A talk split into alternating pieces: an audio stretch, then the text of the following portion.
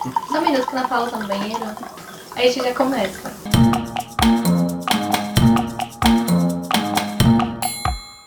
Fala, Speak Habla, galera! Estamos de volta com mais um podcast no final. E hoje vamos falar de um assunto polêmico que são adaptações. As adaptações literárias aí geram muita discussão desde, sei lá, a primeira adaptação que existiu.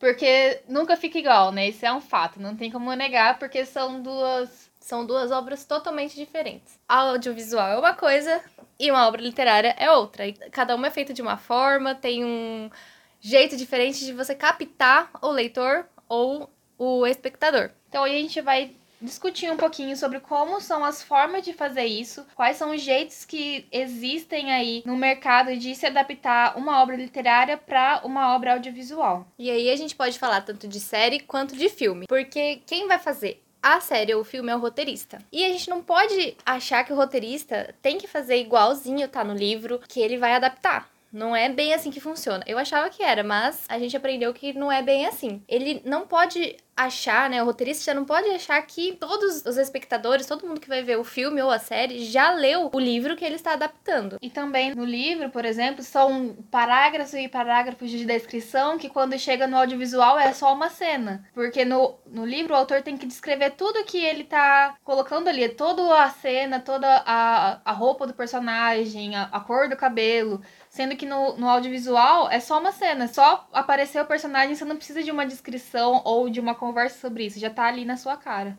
E por isso, às vezes, a gente acha ruim, né? Porque, ah, ficou muito tempo mostrando o quarto, mostrando a sala. Mas eles têm que fazer isso para vocês poderem entender, né? Pra gente poder entender tudo que tá ali naquele ambiente. Porque no livro a gente tá lendo o que tá descrito. Mas no filme a gente tem que prestar atenção nos detalhes, né? Então, quando o roteirista vai fazer um filme ou uma série de, de, baseado em algum livro, ele tá realmente se baseando, ele não tá copiando o que tá escrito ali. Ele vai ter que adaptar, mudar o que, que vai caber do livro no filme ou na série, né? O que, que vai combinar com o filme ou com a série que tá fazendo, né? Com o audiovisual. Um exemplo de adaptação que acontece é que nos livros de Game of Thrones, todas as armaduras, tudo é muito colorido, tipo assim, muito brega, assim, chega de, de ser bem peru, assim. E na série isso não ia combinar de jeito nenhum. Você chega lá na era medieval com os cavaleiros tudo peruão, sabe? Então eles adaptaram muito também não só a de narrativa, mas também a parte de característica, assim, né? De vestimenta. Sim, então o roteirista vai ter que ver o que, que ele vai manter e o que, que ele vai ter que tirar. Isso mesmo, tirar do que tá no livro para colocar no filme. Não dá para deixar tudo, porque senão não vai combinar, não vai ornar, ou então o filme vai ficar com 60 horas. É, e... porque tem muita coisa que na nossa imaginação funciona muito bem, mas quando você chega e vai ver na vida real, fica meio estranho. Outra coisa também que acontece nas adaptações é que o roteirista tem que acrescentar coisas que não estão no livro para poder fazer um sentido maior, principalmente quando são é, séries, né, sagas de livros que vai adaptar tipo Harry Potter.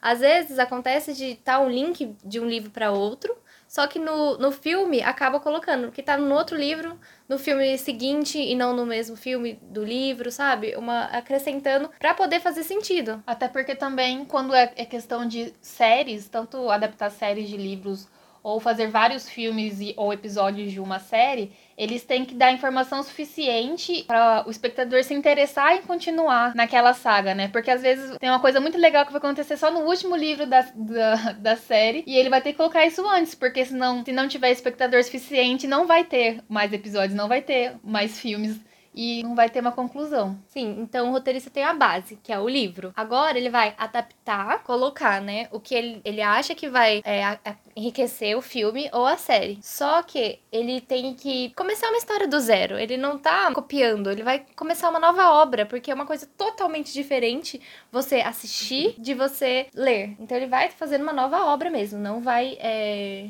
copiar. Até em questão de ritmo mesmo, porque quando a gente tá lendo um livro, tem um ritmo que o, o autor impõe na história, mas também tem um ritmo que a gente lê o livro. Agora, quando a gente tá assistindo um filme, é o, o ritmo que o, o roteirista colocou não tem como você acelerar, como você diminuir o ritmo. Ele tem uma fluidez já definida, assim. Sim. Então, uma boa adaptação não é aquela que é igualzinha do livro, mas aquela que conseguiu traduzir o significado do livro pro filme ou pra série, que conseguiu transportar uma história escrita para uma história audiovisual, sem perder a essência da história. Então, existem três formas de se adaptar uma obra literária para uma obra audiovisual.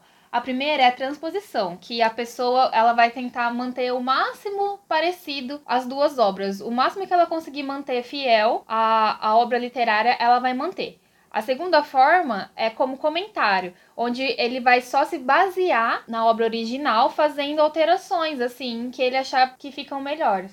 E a última é a analogia, que ele vai só se. É como se fosse inspirado, ele vai se inspirar na obra literária e vai criar algo completamente diferente mas que ainda assim tem essa base literária. Pega o tema, né, a ideia e faz uma coisa totalmente diferente. Então, às vezes, a história original nunca esteve no pensamento do roteirista. Ele nunca quis fazer igual a obra original. Ele só quis pegar o gancho ali, o sucesso que o livro teve, que o tema do livro teve, e fazer um filme baseado para enganchar nesse sucesso.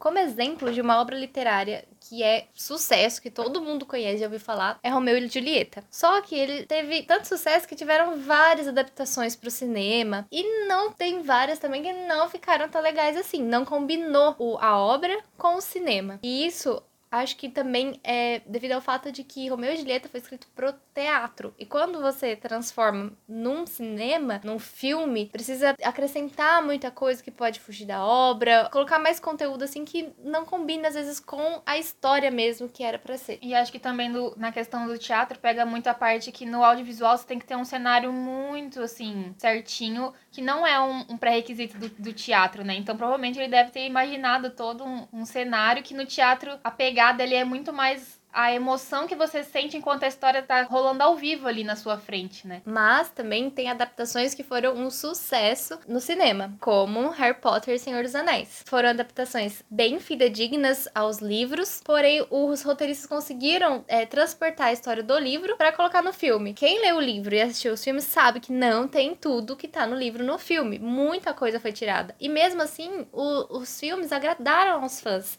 porque o roteirista conseguiu transmitir a ideia principal do livro para o filme. E acho também que não só a parte de roteiro e narrativa é muito importante na, na obra audiovisual, mas também a trilha sonora e toda a questão de corte e de imagem, porque uma das coisas mais premiadas de Senhor dos Anéis também foi a trilha sonora, e isso que te, te coloca também como imersão na obra. Te transporta mais pro mundo, né? Se não tiver uma boa trilha sonora, você não se sente tão dentro do filme, do que quando tem, né? Tem ah. trilha sonora que não é boa, mas não combina com o filme. Então, também faz parte de você se é, encaixar mais no filme. É, igual o filme de terror, a trilha sonora faz toda a diferença para criar aquela tensão, né? Acho que foi o Senhor dos Anéis que ganhou o Oscar de trilha sonora, não foi? Por favor, nosso. Qual foram os Oscars? Nosso produtor.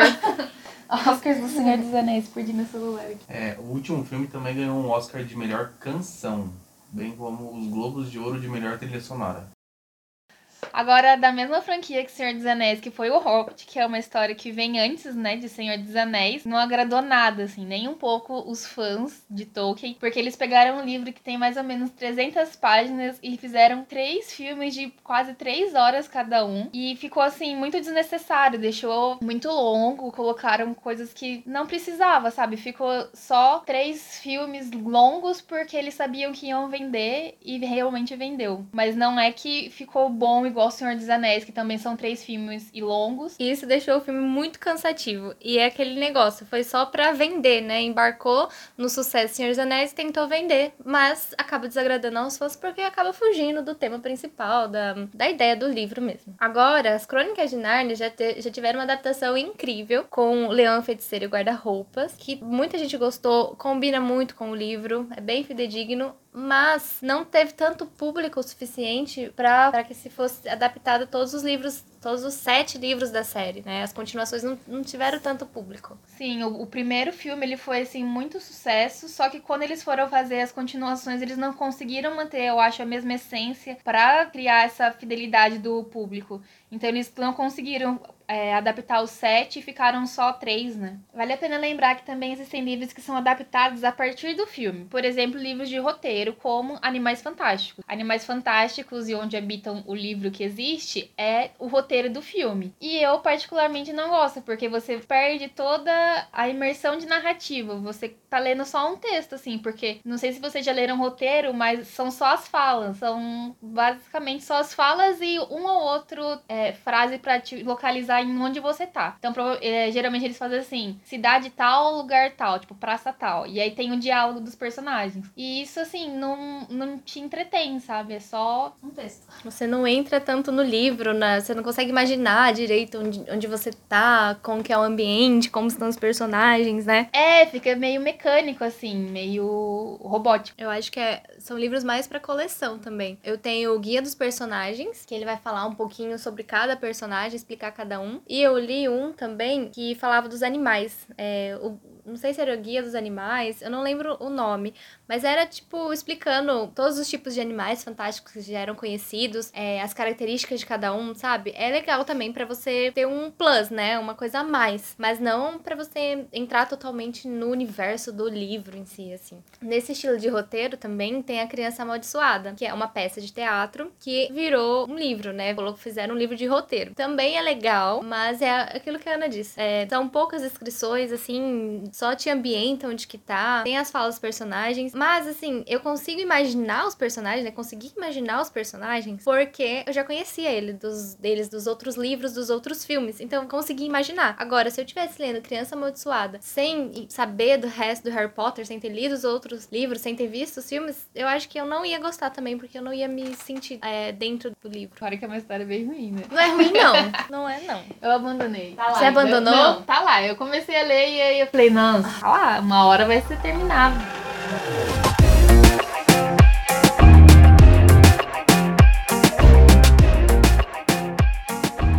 Sobre as Crônicas de Nárnia, temos uma informação muito interessante e acabamos de descobrir que o nosso ponto falou para nós. Então foram produzidos três filmes e o quarto a Netflix comprou os direitos. Ia ser produzido, soltou até trailer, só que aí desistiram da produção do filme. Não sei, não sabemos, né, direito o motivo, o que, que aconteceu, mas eu acho que é um pouco de não ter tido é, tanto público, né, igual a gente já falou anteriormente. Outra forma que existe são filmes e livros que são lançados ao mesmo tempo como obras complementares. Um caso desse foi A Forma da Água, que é o filme do Guilherme Del Toro também, que ele lançou o filme e um livro que os dois são a mesma história, mas contadas de formas diferentes. Eles não foram o filme baseado no livro nem o livro baseado no filme. Eles são duas histórias com o mesmo autor, né? Tipo, o Guilherme Del Toro tá como roteirista, né? Eu acho, diretor, e como autor também do livro livro, que ele escolheu criar as duas obras para contar a mesma história, só que de formas diferentes, como complementares mesmo. Que você sabe a informação, você não assistiu, não sabe se ficou bom. é, eu, eu assisti o filme, mas eu não cheguei a ler o livro, então eu não sei exatamente em que pontos eles se complementam e se diferenciam, mas eu sei que eles foram lançados com esse objetivo. E se você está se perguntando se existe um livro que foi baseado num filme, você está certo. Um exemplo é o Labirinto do Fauno, Primeiro existiu o filme também do Guilherme Del Toro e recentemente, se não me engano, ano passado, ano retrasado, foi lançado o livro do Labirinto do Fauno. Ele chamou uma autora consagrada de livros infantos juvenis, que é a Cornélia Funk, para escrever essa história. Então acredito que tenha ficado bom, mas eu também não conferi. Chato. Não é chato, ele só é meio. Nada a ver. Gótico. Não é nada a ver. Eu não lembro porque eu não gostei. Eu sei que eu não gostei e fiquei com isso na cabeça.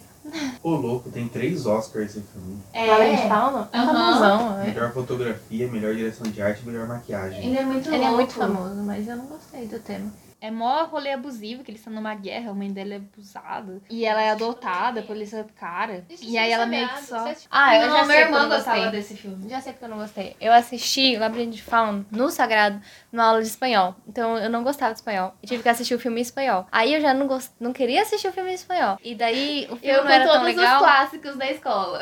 Odiei. Não li um, mentira, eu só li a Moreninha. Bom, então o que seria um ótimo exercício é ler a obra original e depois assistir o filme ou a série. E ir notando o que, que foi adaptado, o que, que continua do livro, o que, que foi tirado. E fazendo esse exercício de vendo o que, que você tá percebendo que tá dando certo, que não tá dando certo, o que, que fica melhor no livro que não deveria ter sido colocado, ou que deveria ter sido colocado faria sentido. É um exercício legal para você ir de lazer mesmo e percebendo mais como são feitas as coisas, né? Como são feitas as adaptações. Ah, e também tem casos de filmes que fazem muito, muito, muito mais sucesso do que os livros. Por exemplo, Quem Quer Ser o Milionário, ele tem um livro. Mas acho que pouca gente sabe que ele é, tem um livro, muito mais pessoas conhecem pelo filme. Mas muitas vezes acontece isso. A gente assiste um filme, acha super legal, e aí quando você vai pesquisar sobre, você descobre, putz, tinha um livro.